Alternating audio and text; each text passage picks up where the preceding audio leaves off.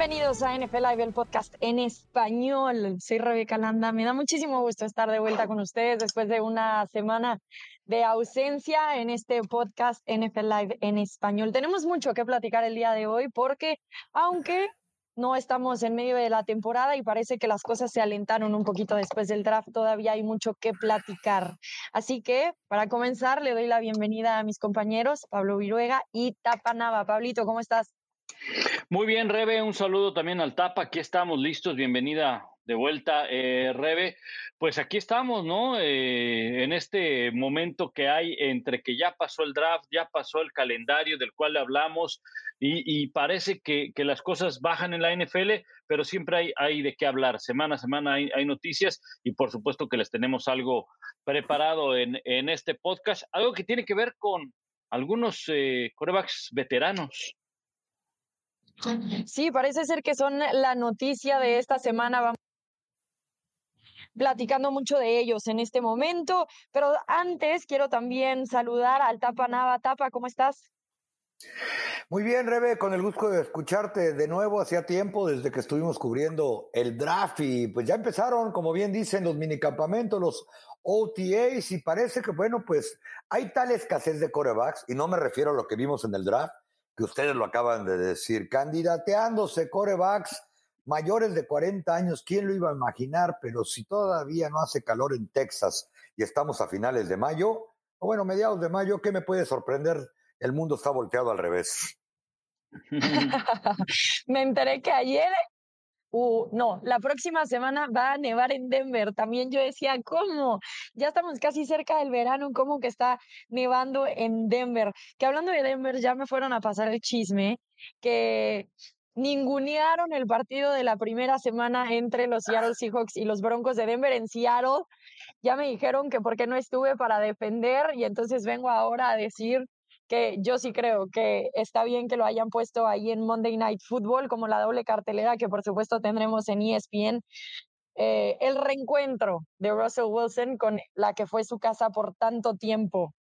Mi querida Rebe, tienes que revisar tus fuentes, ¿eh? porque dijimos que no había mejor partido para comenzar la temporada en Monday Night Football que el regreso de Russell Wilson a casa, aunque Seattle tenga poco nada, por lo menos en el en el papel, ¿sí o no, Pablito? Sí, yo creo que, eh, a ver, Rebe, qué bueno, qué, qué, bueno que estás aquí para, para que también des, tu punto de, vista con respecto al juego, sí, porque realmente, o sea, los dos coincidíamos en que es un buen partido. Probablemente a lo mejor no sea tan espectacular por el hecho de ser el primer lunes por la noche, porque Seattle viene de una temporada desastrosa, su mejor jugador ya no está, aunque va a estar en el otro equipo, y Denver el año pasado no estuvo en postemporada y también como que, bueno, a, lo mejor algún lunes por la noche le iba a tocar, pero uno pensaría un poquito más avanzada temporada. Obvio, sabemos que el imán es Russell Wilson. Ahora, el hecho de que Denver no tenga credenciales en este momento para estar en un lunes por la noche por la campaña anterior, bueno, eso es una cosa. Otra es que yo sí creo que Denver en este momento está para competir en esa división, para ser un equipo de postemporada, no solamente Russell Wilson, lo hemos comentado en otras ocasiones. O sea, le podría dar el crédito a Denver para estar en el primer lunes por la noche. Claro, pues no, no podrías buscar otra combinación más atractiva que, que, que, la de Seattle por el hecho de que es Russell Wilson, ¿no? Pero eh, nada más por Russell Wilson es la verdad que están ahí, ¿eh? Ah, sin duda alguna. O sea, este equipo lleva sin postemporada seis años consecutivos. La razón por la que ahorita se está considerando como tal es Russell Wilson, porque ni siquiera sabemos bien qué van a ofrecer los entrenadores una vez que comiencen las cosas. Pero creo que es un gran reto y hay cierto morbo. Hasta me sorprendió un poco que la NFL no les diera un poquito más de tiempo, porque si pensamos, y en eso sí estoy de acuerdo con ustedes, puede ser un partido un poco desastroso. Por un lado, los Broncos de Denver acaban de contratar todo un nuevo staff de cocheo, tienen a un nuevo coreback que sí entrenará con los jugadores, estará en la pretemporada, todo, pero sabemos que es diferente. Y por el otro lado, tenemos a unos Seahawks que no tienen mucho con qué trabajar y que además tienen a Drew Locke, que por supuesto también estuvo con los Broncos de Denver, en ese sentido también hay un poquito de morbo, pero que sabemos que se va a requerir de tiempo para que ambas escuadras empiecen a agarrar ritmo. Me sorprendió que fuera en la primera semana, pero creo que en cuestión de atractivo para que la gente se conecte y vea que prendan su televisión, sin duda alguna, hay muchas razones y muchos ingredientes para hacerlo. La calidad del partido, estoy de acuerdo con ustedes, es lo que tal vez pondría en cuestionamiento. Y bueno, independientemente del partido, pues también será un buen día para ver cómo se ve equipado, pintado de naranja Russell Wilson en un juego de temporada regular. Yo, Pablo, creo que la libramos y sacamos esto bien despejado para que no nos reclamaran más. La libramos. evitamos el safety. Ya vi que tengo que venir a poner orden porque si no se me desboca aquí.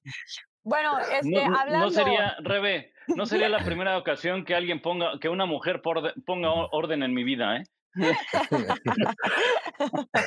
Oye, bueno, hablando de poner orden, ¿qué le queda pendiente a Tom Brady? Porque parece que se fue, había un relajo en los Buccaneers, no sabíamos qué iba a pasar, lo platicábamos aquí. Hay poca eh, continuidad, no nada más con el coach, sino los jugadores. Se retira Tom Brady, se retira Bruce Arians, regresa Tom Brady. ¿Qué nos da la impresión con su regreso? ¿Qué le queda pendiente después de todo lo que ya ha logrado en su carrera? ¿Y por qué regresaría una temporada más, Pablo? Bueno, yo creo que porque él quiere seguir jugando, ¿no? Él, él a lo mejor se vio un poco presionado por el tema de que eh, se da a conocer la noticia, la dan a conocer nuestros compañeros en inglés, Adam Schefter y eh, Darlington, y se me, se me apellida, se me Jeff Darlington, correctamente.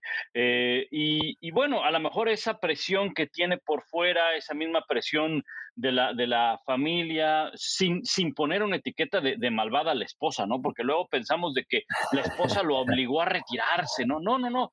Pues es, un, e, es una situación donde hay un lapso donde el jugador de fútbol americano sabe que, que, está entrenando aunque no hay nada en el terreno de juego y es una espera larga y a lo mejor eso lo llevó a, a tomar esa, esa decisión.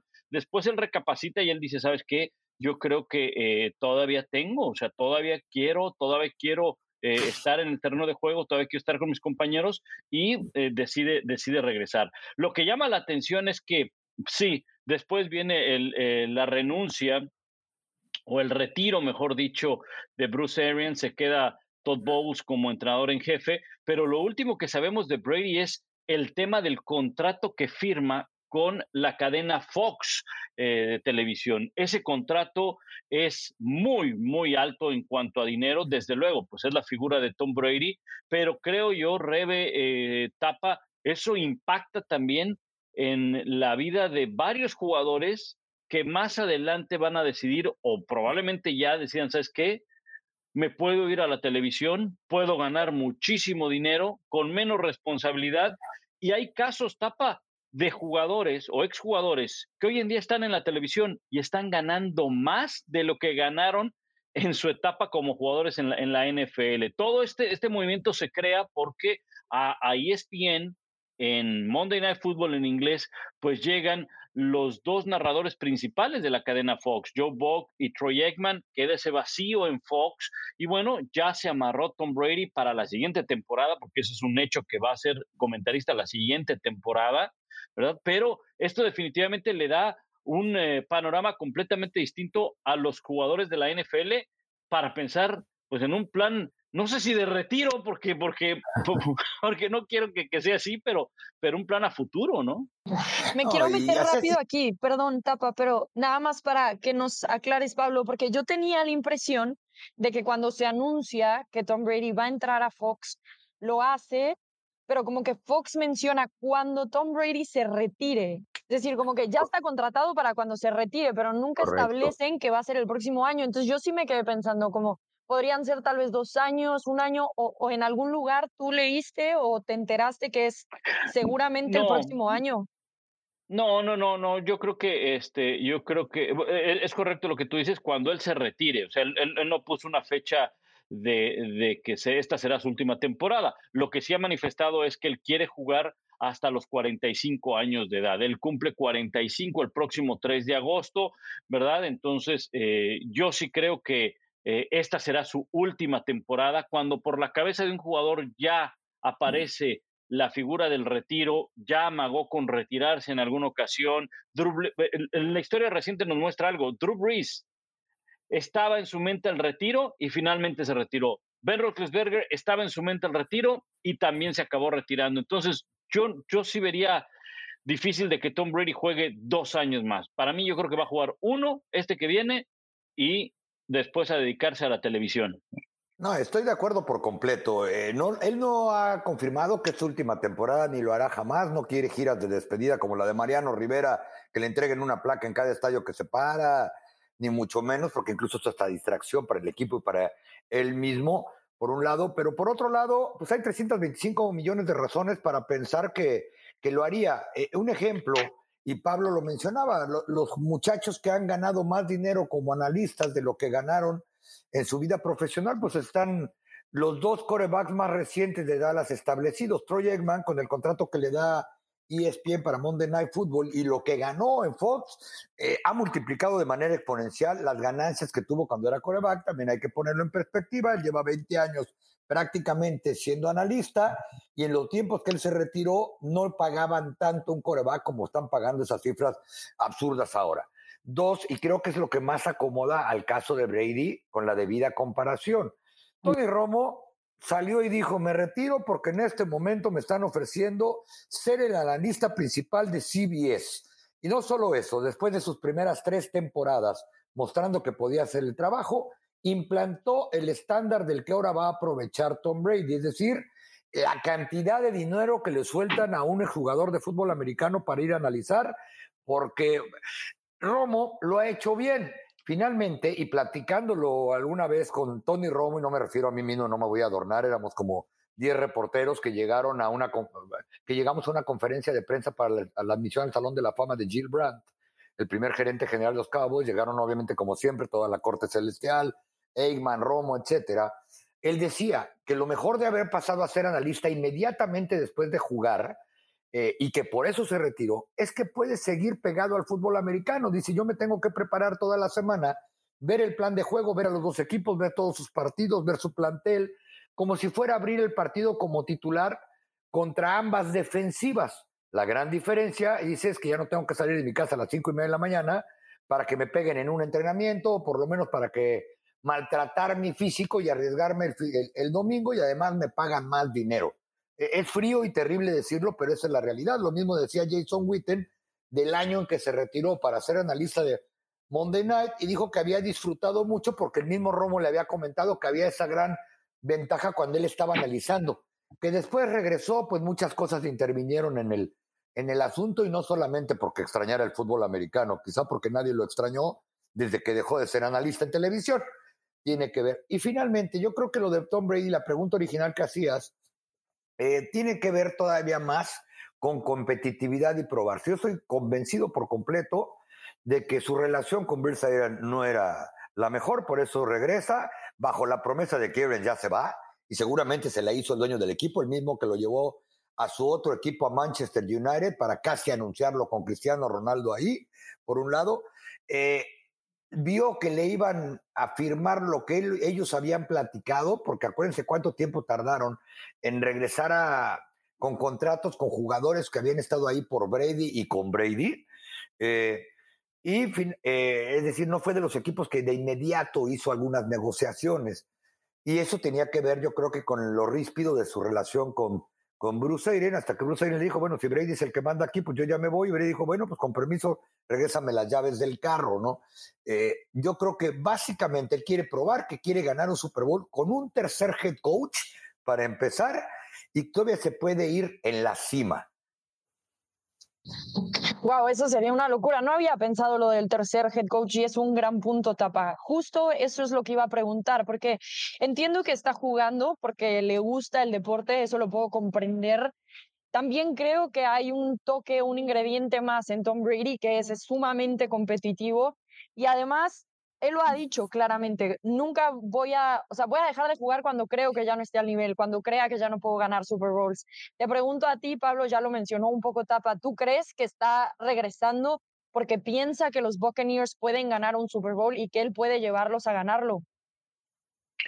Sí, de lo contrario, de, lo contrario no, no veo por qué estaría ahí, ¿no? Eh, la mentalidad de Brady es ganar.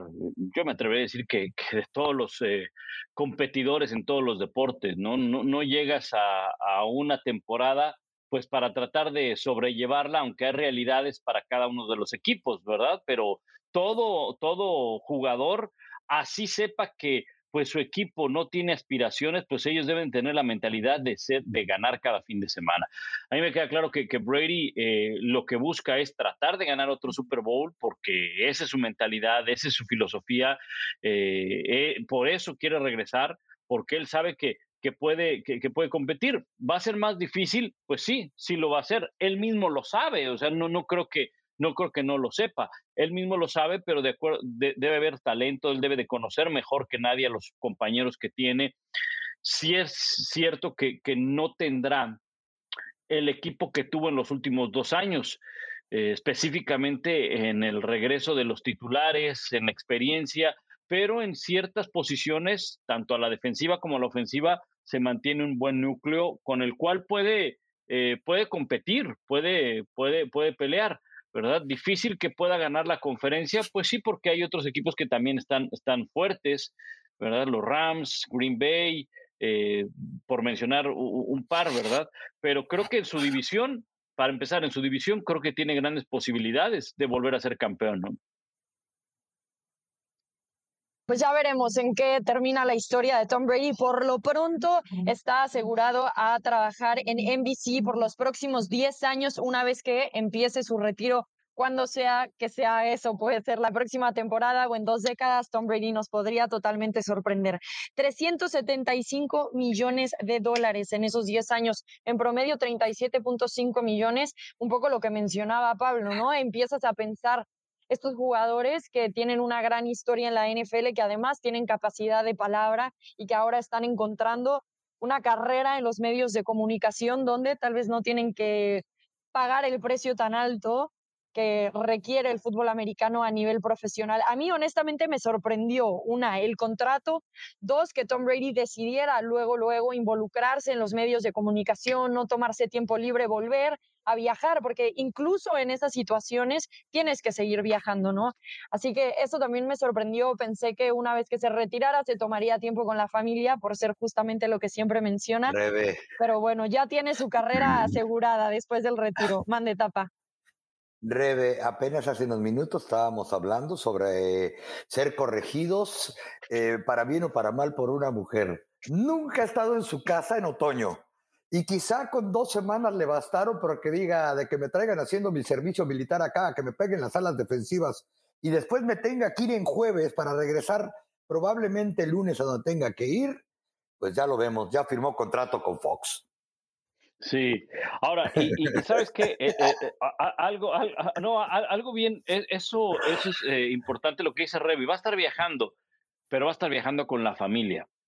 es muy diferente viajar con la familia como jugador, porque pues, la familia no puede estar en las juntas, en los meetings, como jugador, no puede estar ahí. Pero como analista, sí puede estar con tus hijos ahí, porque además tus hijos te lo van a pedir. Tus hijos te dicen, oye, papá, llévame. Ok, a lo mejor en una junta no va a estar, ¿verdad? Pero, ¿sabes qué? ¿Ya terminamos la junta? Ok, mira, yo lo, yo lo vi, ajá, lo vi en el, en el Instagram de Drew Brees. Este año que estuvo trabajando con NBC, Ajá. Veías a la familia que iba con él para todos lados. Eh, es más, estuvo, creo que en Disneyland, eh, en, varios lados. Además, haciendo su chamba. Por eso probablemente ya no va a estar. No me refiero nada más a que la empresa diga, bueno, ¿qué onda? Nos concentramos en una cosa, nos concentramos en la otra. Lo digo en serio, ¿eh? O que la familia, conforme vayan creciendo los niños, también digan, sopas, ¿no? Pues yo tengo que jugar básquetbol, tengo que llevar una vida normal en algún momento de mi vida. Y que ya han visto que después de 17 semanas más postemporada de tener que acompañar a su jefe, pues digan, bandera blanca, tú o nosotros, ¿no? Claro, también ese puede ser, ese puede ser otro aspecto también. Bueno, yo leí por ahí, hablando ahora de Drew Brees, eh, que más bien como que él quería estar en partidos, no, no quería estar en el set analizando los, los post partidos, sino más bien quería estar igual como tal vez está un Troy Aikman, como está Tony Romo, él quería ser parte de las transmisiones. NBC no le podía ofrecer eso, entonces llegaron a un acuerdo de ambos cancelar el contrato que tenían por el momento, porque también es cierto que cuando se habló de que se cedió el contrato de NBC con Drew Brees, salió a decir, puede ser que regrese a NBC, puede ser que entrene a mis hijos, puede ser que viaje, puede ser que regrese al fútbol americano, que fue realmente lo que hizo entonces a todo mundo voltear y como pensar si es probable que Drew Brees regrese a los Santos de Nueva Orleans con quien todavía tiene contrato. ¿Lo ven pasando, Tapa? Sí, y la verdad es que yo creo, por la publicación tan categórica que hizo el medio neoyorquino, eh, que Drew Brees también empezó a jugar con el marcador.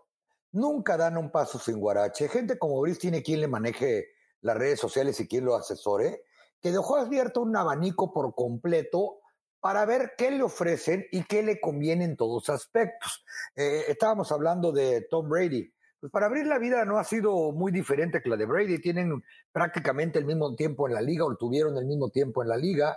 Ya salió, sanó, se, acaba de operar un hombro izquierdo, entonces ahora también le empieza la hipótesis si se lo operó de una vez para estar listo o simplemente porque por llevar una vida normal o por si en algún momento cuando pone puede o no que regrese a NBC, puede ser que eh, sea el entrenador de mis hijos.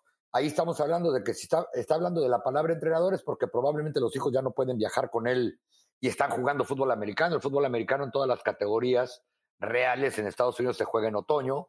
Eh, yo creo que él, al darse cuenta de muchas situaciones, quizá incluyendo que su familia ya no iba a poder viajar con él, o que la misma empresa eh, le exigió más tiempo y más concentración, si es que así fue, porque reitero, un analista de una cadena estadounidense cuando va a transmitir un juego llega a la ciudad donde va a transmitir generalmente en, jueves por la tarde.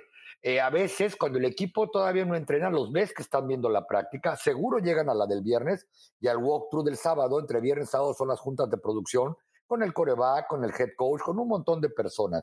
Entonces yo creo que él quizá también ya dejó la puerta abierta con todos sus comentarios sarcásticos, por cierto, eh, y cualquiera que haya estado cerca de Drew Brees, tuve el gusto de cubrirlo cuando llegó a San Diego, he tenido el gusto de estar en algunas conferencias, incluso de hacer la entrevista uno a uno, es un tipazo, pero reitero, tiene quien lo asesore y probablemente mandó esos tweets no por hacerse chistoso, sino por dejar una ventana de posibilidades que en algún momento le pudieran traer algún ofrecimiento para ver cuál es su vida futura.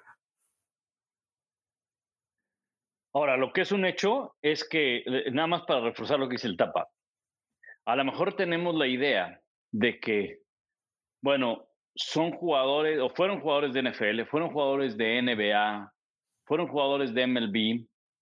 Y si bien es cierto que las, las cadenas de televisión los firman por mucho dinero y tienen ciertos privilegios que no tendría cualquier otro comentarista, ¿verdad? Porque a lo mejor, es, no a lo mejor, está en ese contrato. O sea, ellos viajarán en primera, si muchos comentaristas en Estados Unidos viajan en primera, eh, en fin, y otro. Pero independientemente de todos esos beneficios o privilegios que tienen, ellos trabajan lo mismo que trabaja cualquier otro comentarista. Lo que decía el Tapa, tiene que estar en las juntas de producción. Tom Brady va a tener que estar en eso.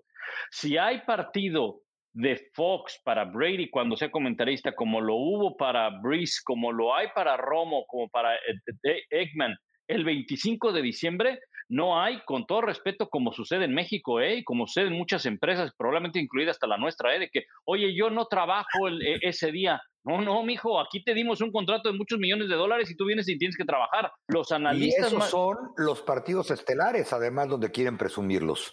Exactamente. Exactamente. Eh, ese, es, ese, ese, es un tema, ese es un tema donde ahí sí no hay, no hay, no hay, no hay margen de, de, privilegio para ellos, ¿eh? O sea, de privilegio para ellos. También hablando de Brice, si se trata de jugar, para empezar, el, el head coach de Dennis Allen, el, el head coach de, Santos dijo que él ni enterado está y que no han tenido ninguna conversación. Si regresa a la NFL, el contrato es de los seis porque le quedaba un año de contrato, entonces va a tener que pedir por reinstalación. Y por acomodarlo conforme al tope salarial, porque seguro iban a renegociar después, el salario que tiene en ese contrato es de poco más de un millón de dólares, y de uno. Entonces, por donde uno le vea, yo creo que Drew Brees estaba siendo sarcástico y dejando abiertas algunas posibilidades, porque ni va a jugar por un millón de dólares. Los Saints con un staff eh, con un head coach nuevo, porque el staff es el mismo, ya le dieron un contrato que te lo podían comer sin problemas a, a James Winston si es que Drew Brees o quieren que juegue con ellos, o ese millón de dólares no lo van a soltar en un canje porque prácticamente como si lo estuviera agarrando gratis el otro equipo y con otro equipo tendría que renegociar su nuevo contrato. Abril les dice, ni de broma regreso del retiro por poco más de un millón de dólares. Oye, nada más me brincó ahí, me gustaría aclarar a todos los que nos están escuchando, porque por ahí Pablo dijo, bueno, como a nosotros nos pasa que te hacen eh, trabajar el 25 de diciembre y que tu jefe te dice, oye, te pago un millón de dólares, muchísimo dinero por trabajar. Pablo, ahí sí nos diferenciamos de los jugadores de fútbol americano, a nosotros no nos pagan. Ah, a ti no, Rebe. Ah, ah, a, ti no te ha llegado ese memo, Rebe. No te llegó ese email. Rebe, no, has viajado demasiado últimamente. Checa tus correos, por favor. No me ha llegado el cheque. revisa en el John. No, pero fíjate. A, Oye, y ya venció el plazo para firmar el memorándum, ¿no, Pablo? no, pero lo que yo me refería, a lo que yo me refería, Rebe, es que eh, ellos bien podrían porque son exjugadores de la N. Ellos no necesitan estar ahí. O sea, Tom Brady realmente necesita estar en la cadena Fox. No, el tipo ha ganado más de 300 millones de dólares. Troy Eggman tampoco. Ajá, eh, Tony Romo tampoco. Ellos están ahí porque les gusta, porque saben, porque además pues sí se van a llevar su, buena lana. Pero eso no les da derecho a que un 25 de diciembre ellos digan, oye, yo no quiero trabajar, ¿eh? Un día de acción de gracias, oye, ¿sabes qué? Pues es día de acción de gracias, yo, yo estoy con mi familia, ¿no? No, o sea, ellos trabajan, claro, que les dan muchísimo dinero, pues sí, todo el mundo trabajaría probablemente, pero quizá habría otros que ganando esa cantidad o en esa posición, o probablemente ganando hasta menos, sintiéndose mucho, ajá, digan, yo ese día no lo trabajo, oye, es año nuevo, yo estoy de vacaciones, ¿eh? No, no, o sea, ahí sí, en ese sentido, en el aspecto comentarista profesional en los Estados Unidos, yo, por ejemplo, veo los partidos de, de, de, de, básquetbol de la NBA el 25 de diciembre y están todos ahí, todos ahí. nadie falta, nadie, ninguno. El 31 de diciembre porque, además es horario estelar. No, deja tú. O sea, además es horario estelar y entonces con más razón tienes que poner a lo mejor de lo mejor que tienes. O sea, ya eres una estrella, digamos. Tienes que estar ahí sí o sí. Y es un gran punto el que haces, Pablo. Obviamente no lo necesitan, y por eso también me pareció curioso que como que dijera, mm, mm, ya, ya tengo un trabajo después de, de mi carrera como profesional, porque acaba de salir la lista de los atletas mejor pagados del mundo en este pasado año. Tom Brady es el único jugador de la NFL metido en esa lista. Está ganando, deja tú, más por los contratos de la NFL, pero por su negocio propio, por los anuncios que hace, porque compra eh, monedas digitales, porque tiene mil, mil emprendimientos por fuera de la NFL. Pero bueno, pues creo que es evidente el amor que tiene también por el fútbol americano y que tal vez está nada más listo para transicionar a una cosa nueva y no a dejarlo por completo. Regresando un poco a lo de Drew Brees, y creo que es algo que también podemos considerar dentro de la conversación, y reafirmando que él tiene a alguien que le maneja sus redes y lo asesora en eso, es que hace poco también publicó eh, su emoción porque los Santos firmaron a Jarvis Landry y a Tyron Matthew. Y entonces él pone, me dan ganas de volver y jugar nuevamente. Eh, grandes contrataciones, líderes y jugadores. Entonces, otra pista de que puede ser que vuelva a jugar. Eh, pudiera ser, pudiera ser. Yo, yo no lo descarto del todo, aunque conforme pasan las semanas más difícil se vuelve el tema para Drew Brees, porque tendría que estar ya eh, eh, pues regresando, ¿verdad?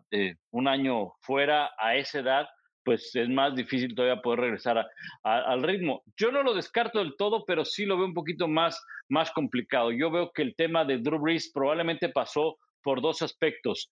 Eh, uno, como bien dice el Tapa, mandar esos mensajes para también, a ver, también levantar cortinas de humo que ahora están muy de moda, ¿verdad? Y dejar a un lado el que ya no siga con NBC, así como había temas de NBC de que él quería estar en el terreno de juego, que él quería otro rol, pues así también hay una versión de que él como que no se preparaba del todo, ¿verdad? Y uno diría, bueno, ¿realmente se tiene que preparar un jugador de, la NFL para hablar de la NFL? Pues en teoría sí se tendría que preparar, ¿no? Se tendría que preparar, él conoce el, deporte mejor que nadie, Pero como quiera que sea, tienes que darle una, una leidita, algo antes de cada partido, no puedes llegar así en blanco, ¿no? Y de eso los productores lo saben y los productores lo ven. Entonces, no solamente es una cuestión de que sea un exjugador y ya tiene salvado su, su trabajo, porque historias hay de exjugadores que intentaron estar en la televisión, que les dieron la oportunidad y que finalmente no pudieron por esa falta de, preparación, de dedicación eh, al programa de estudio, al previo, al partido. Entonces, yo sí veo un poquito más complicado de que Drew Brees pueda regresar porque se le está como que pasando el tiempo, aunque no lo descarto del todo, ¿no? Y creo que más bien esta serie de tweets que mandó fue un poquito como para que nos olvidáramos un poco o desviar la atención del tema NBC, ¿no? Claro, que tuvo una salida. Dale, dale. Perdón, yo estoy convencido de muchas cosas, se los comentaba hace apenas un segundo. Una, para abrir la posibilidad y échenle criterio, ¿no? A ver qué, quién me ofrece y quién me lo ofrece. Y no me refiero a, solo a ser comentarista, sino a jugar, a, a lo que fuera, como él mismo mencionó. Eh, dos, también es cierto, un muchacho como él de 44 años de edad, creo, eh, que no ha entrenado en año y medio, que le operaron el hombro izquierdo, aunque no sea el de lanzar, que en el equipo que jugaba ya no está el head coach, aunque el nuevo, el nuevo sea, hubiese sido parte del staff, ya debería estar entrenando y preparándose en serio. No lo sé, a lo mejor él eh, pues lleva a los entrenadores a su casa y está ahorita poniéndose en forma. Y finalmente, y también se los comenté, eh, qué tanto está dispuesto él en caso de regresar, a regresar a un equipo que no, la verdad no tiene aspiraciones reales de ir a, Super Bowl. Mientras Brice estuvo ahí, ese equipo era contendiente eterno. O en dado caso, tendrían que buscar un canje que no sería tan complicado, pero sí pediría, porque el dinero que ganaría por lo que el contrato que aún tiene con, eh, con los Santos, les decía hace poco más de un millón, de un millón, pues sabe, sabe Nuevo Orleans que no se les va a ir gratis, entonces estarían pidiéndole la casa completa al equipo que esté interesado y el equipo interesado, pues volvemos al principio, dirá, está listo, está en condiciones, está concentrado, etcétera, etcétera. Eh, un gran punto, Tapa. Y alguien más que está en esa misma situación sin haber jugado mucho tiempo, pero que sí tuvo un equipo que apostó por él fue Deshaun Watson, que nada más como notita rápida anunciarles que esta semana se estará reuniendo con los oficiales de la NFL para determinar entonces si habrá una suspensión, si violó de alguna manera la conducta personal de la NFL y entonces veremos en qué resolución eh, tiene este caso. En teoría, cada vez que eh, la NFL llega ya a hablar con el jugador es porque está cerrando el caso. Se unen con los jugadores ya prácticamente al final de la investigación, así que pronto sabremos qué pasará con Deshaun Watson. Por supuesto que los estaremos informando aquí en NFL Live, el podcast en español. Pasemos rápidamente a una dinámica, el caballo negro de esta temporada. La NFL sacó una lista de los MVPs que serían caballos negros en esta campaña 2022, pero nosotros hablemos de los equipos. Los Bengals la campaña pasada fueron el caballo negro, tapa, eh, un equipo que no había llegado a la postemporada, que llevaba tiempo sin generar grandes cosas y bueno, terminaron llegando hasta el Super Bowl. Así que, ¿a quién considerarías tú como la sorpresa para esta campaña tapa el caballo negro? Sin duda, los Indianapolis Colts, un equipo que fue competitivo porque estuvo en una división que realmente es la, más, la menos complicada, voy a decirlo así, de la, de la NFL. Fuera de Tennessee no hay absolutamente ningún otro rival que realmente esté al nivel. Eh, tenían a Carson Wentz y se quedaron a un partido de ganar en las últimas tres semanas para llegar a playoff. Ahora llega Matt Ryan. El calendario es una bondad que le pusieron a, a Indianapolis, ¿por qué? Porque para empezar, pues tiene cuatro semanas bike, ¿no? O sea, dos contra Jacksonville y dos contra Houston, con el debido respeto. Eh, eh, Jacksonville probablemente va a crecer un poquito y Houston cero, porque ni siquiera hicieron un buen draft, vamos a decirlo de esa, de esa manera. Este equipo tiene probablemente al mejor corredor que hay en la actualidad en la, en la, en la NFL. Ahora, traen a Matt Ryan, un coreback estamos hablando de jugadores de 45, 44 años de edad, de 40 como Aaron Rodgers. Y bueno, les voy a decir que Matt Ryan, un ex MVP de la liga, un muchacho que ya demostró que puede eh, ganar, que no ha tenido lesiones en realidad en su carrera graves, pero que no hace ruido, es un tipo decente, serio, graduado del Colegio de Boston en una buena carrera. Tiene apenas 37 años, no es que vayan a mandarlo o lo hayan mandado eh, de Atlanta a Indianápolis porque ya no pueda jugar, porque está a punto del retiro o porque ya sobraba. En lo único que sobraba era en el tope salarial para un club que sabe que no va a competir por nada y que quiere empezar en serio una nueva era, una nueva etapa. Por eso fue a Indianápolis. Pero con Jonathan Taylor atrás, Michael Pittman recibiendo pases, eh, el draft que hicieron y una defensa que la temporada anterior estuvo todo el año entre las tres, cuatro mejores para puntos permitidos, intercambios de balón, eh, terceros y eh, primeros y diez eh, permitidos en tercera oportunidad. Yo estoy completamente convencido que ese equipo no solo se va a coronar en el sur de la americana por arriba de los Tennessee Titans, sino que cuando estemos platicando el próximo enero sobre la postemporada, ojo que tienen con qué llegar al juego de campeonato de conferencia mínimo. Sí, tienen, tienen, tienen con qué competir eh, Indianápolis, de eso, de eso no hay duda. Ahora, si tomamos en cuenta el caballo negro, Indianápolis terminó como segundo cerca de, la postemporada. Lo que hizo eh, Cincinnati fue que un año antes había terminado como el peor en su división, ¿no? O sea, todavía fue mucho más complicado para, para Cincinnati. No descarto a Indianápolis como un, como un candidato, la llegada de Matt Ryan y todo lo que nos explicabas. Si me baso en lo que vivió Cincinnati, de ser el último en su división, pasar a ser el primero o pasar a ser aquel que pueda competir en la, en la división, porque año con año sucede eso en la NFL. Hay algún equipo que siendo el último en su división brinca a los primeros sitios. Eh, tengo dos. Uno se lo voy a dejar a Rebe porque seguramente lo tiene en su lista, Rebe. Así que me voy a quedar con Baltimore. Baltimore terminó con 8-9, mismo marca que Cleveland, Simplemente el criterio de desempate le favoreció a Cleveland y acabó tercero Cleveland y Baltimore acabó cuarto. Creo que eh, Baltimore, un equipo que hizo un buen draft, eh, sobre todo reforzando muy bien su, defensiva, que fue uno de los puntos débiles la campaña anterior. Eh, va a depender mucho de que Lamar Jackson esté sano, de que Lamar Jackson no tenga que cargar con toda la responsabilidad de la ofensiva.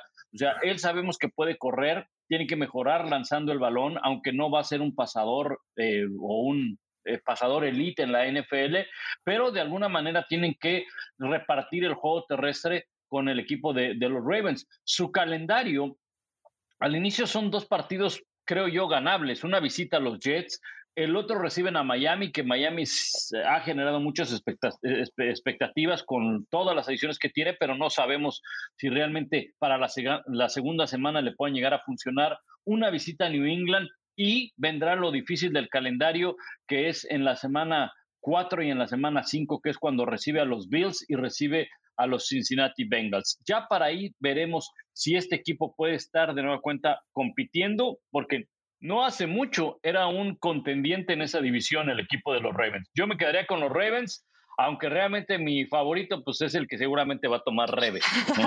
Gracias por tu caballerosidad, Pablo. Sí, obviamente voy a mencionar a los Broncos de Denver.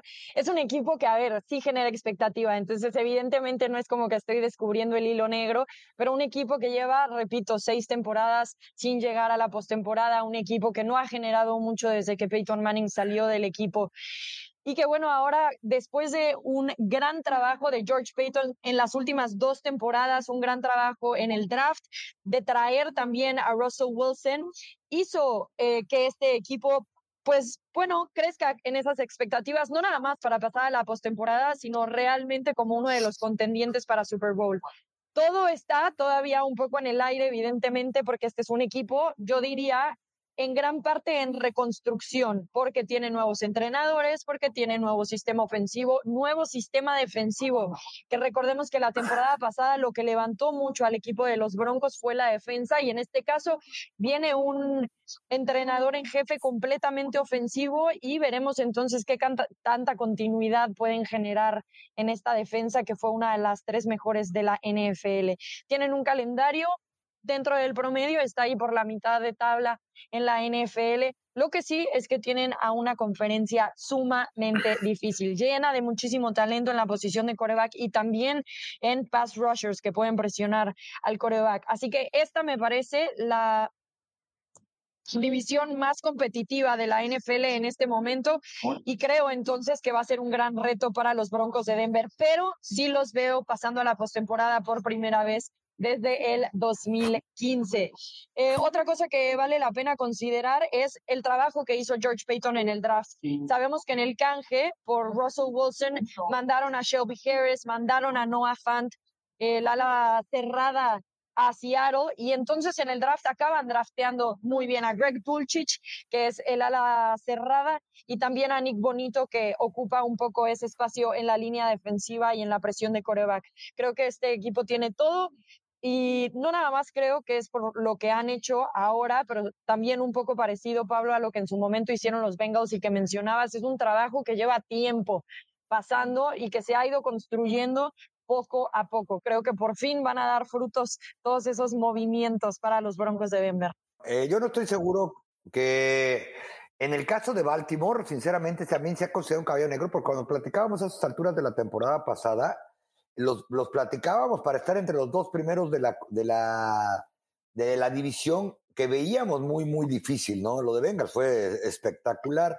El equipo se cayó y pasó de ser uno de los favoritos a una de las peores decepciones de los últimos años y mucho tuvo que ver, como mencionaba Pablo, eh, la lesión de, del coreback.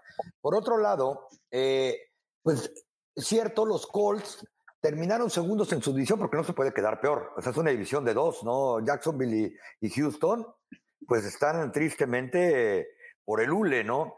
si a los Colts sumamos que tienen uno de los seis eh, calendarios menos complicados, pues ahí también ya tienen un empujoncito. Y en el caso de los Denver Broncos, yo creo que el simple hecho de que haya llegado Russell Wilson, sumado al talento que ya tenían, ya es difícil considerarlos como caballo negro, ¿no? Eh, probablemente porque están en una división de la Kansas City ha hecho un monopolio, vamos a decirlo de esa manera, pero este equipo, al momento que, fueron y canjearon y empeñaron para traer al coreback Russell Wilson, pues simplemente se volvió es, o progresamos o esto va a ser un fracaso. Sí, completamente, ¿eh? Oye, fíjate que yo sí los veo como caballo negro por el hecho de que, de que fueron últimos en su división y porque yo no sé si probablemente todavía hay algunos que no le dan el crédito a los Broncos de Denver de que puedan competir. Porque como bien dice Tapa, tenemos la imagen de que Kansas City puede dominar esa división, puede ganar rap, pero también están los Chargers, están los Raiders.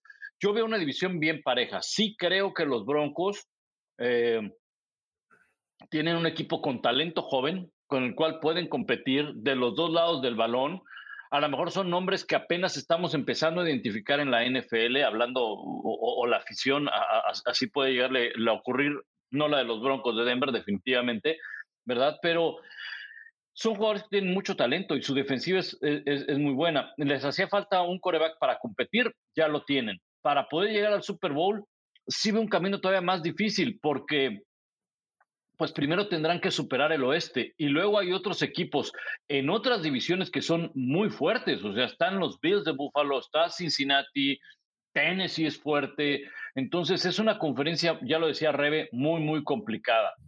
Lo que sí creo es que si los Broncos no llegan a la postemporada, perdón, aunque sea como comodín, ¿eh?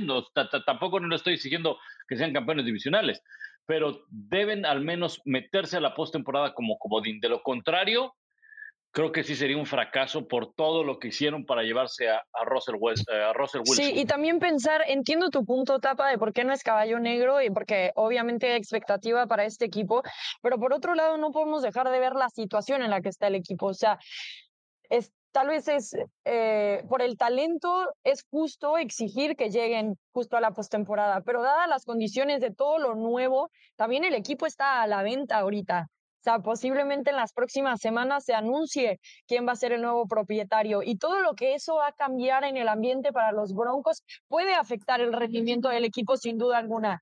Entonces, no aseguraría con tanta contundencia que el equipo va a llegar a la postemporada o que lo va a hacer fácilmente con el talento que tienen debería de suceder, sí, pero no podemos dejar de ver el resto de las circunstancias con las que están lidiando. Sí, incluso yo no creo que vayan a llegar a la postemporada, con todo respeto, precisamente por lo que ustedes decían. La división oeste de la conferencia americana está de dar miedo y creo que hay equipos que están en mejor momento, y eso incluye lo que tú acabas de mencionar, para estar ahí ya a medio paso, ¿no? Los Chargers se quedaron a medio paso, los Raiders eh, han estado ahí, etcétera, e, etcétera pero sí con la llegada de Russell Wilson, pues se genera una expectativa, y cuando hay una expectativa de un, sobre un equipo, porque, por ejemplo, en el caso de Indianapolis, y no, no es que esté defendiendo mi punto, pero sí, este, pues nadie fuma que Matt Ryan se fue y que tiene 37 años apenas, y digo el apenas entre comillas, porque hace 10 años ya hubiera sido un quarterback de ya estuvo, ya se va, ¿no? En este momento, podría uno decir que para un muchacho como él, que no ha sufrido mayores lesiones, que tiene anillo de MVP, que se quedó a un cuarto de ser campeón de Super Bowl y que generalmente ha hecho mejores a los que están alrededor de él, pues es un gran, gran avance para los Colts, de los que sí yo estaba completamente convencido de que, de que un coreback los pondría como candidatos al siguiente nivel. Y a eso sí, nadie, nadie los menciona nunca en ningún lado. Empezamos el show diciendo, ¿no? Gracias a la llegada de Russell Wilson a Denver, Monday Night Football se estrena esta campaña precisamente con los Broncos frente a Seattle. Que sí se lo merecen, Rebe. la verdad, la verdad, bueno, muy, qué buena nota para cerrar entonces el podcast, ya iba a salir a regañar. Eh, descubrí entonces... Ya nos iba a regañar, nos iba a regañar Rebe y hasta nos iban a regañar ahí en el... Pero traigo mi playera anaranjada más puesta que nadie. Sí, Vive, vive sí. Sí. Oye, ya nos iba a regañar Rebe y hasta la del sonido, hasta la del sonido local nos iba a regañar. Bueno, sí, porque yo lo saludo este, desde el aeropuerto de Mérida, justo vengo de trabajar esta semana con los Broncos de Denver y todo el trabajo que están haciendo en el territorio mexicano. Empezaremos el camino oficial para descubrir quién será el caballo negro de la próxima temporada el jueves 8 de septiembre, para que lo anoten ahí en sus calendarios, será el kickoff de la NFL. Así que bueno, compañeros, momento de despedirnos. ¿Alguna cosita extra que quieran agregar? No, nada más, simplemente que ya comenzaron los minicampamentos, los jugadores ya están en lo que para muchos head coaches es un curso de inducción a una vida profesional. Eh, platicando con Isaac Alarcón en días pasados, después del primer minicampamento, eh, decía que, por cierto, es la primera vez que ya se permite el ingreso de reporteros de nueva cuenta a los lockers. Eh, se decía, ¿no?, que va a ser un paso muy importante para él, porque después de dos años de estar entrenando ya con jugadores de NFL, los entrenadores y el gerente general, Will McClay, le dijeron, ahora sí, quizá eh, estés en mejor posición para competir por un puesto, porque el promedio de jugadores novatos que llegan al NFL en draft o como agentes libres es que, que fueron dos años titulares en sus universidades. Y él lleva dos años entrenando con jugadores y staff de NFL. Eso mismo iba, iba a comentar que empiezan los, los minicampamentos y eso quiere decir que se empieza a acercar ya la, em, la pretemporada, los campos de entrenamiento y es cuando aquí se empiezan a definir las titularidades, ¿no? Ya habrá tiempo de hablar eh, en el caso de los Steelers. Creo yo que la titularidad está abierta entre Trubisky y Pickett. Para mí debería ser Trubisky, pero aquí es donde, donde, donde empiezan a, generar esa duda con el entrenador en jefe, a ver si hay posibilidades o no. Entonces, eh, realmente aquí es cuando empieza a prepararse todo lo que va a ponerse en juego a partir del mes de septiembre. Y bueno, también quedamos a la espera de lo que va a suceder con Divo Samuel, de lo que va a pasar con Jimmy Garoppolo, de lo que va a pasar con Baker Mayfield. Así que todavía tendremos algunos temas que resolver antes de que entremos a la pretemporada y luego demos inicio a la temporada regular. Pablo Tapa, muchísimas gracias por pasar tiempo con nosotros en NFL Live, el podcast en español. Gracias también a cada uno de ustedes que nos escucha semana a semana, que nos comparte, que nos escucha y que nos deja sus comentarios. De Pablo Viruega, Tapa Nava y Rebeca Landa, nos escuchamos. Hasta la próxima.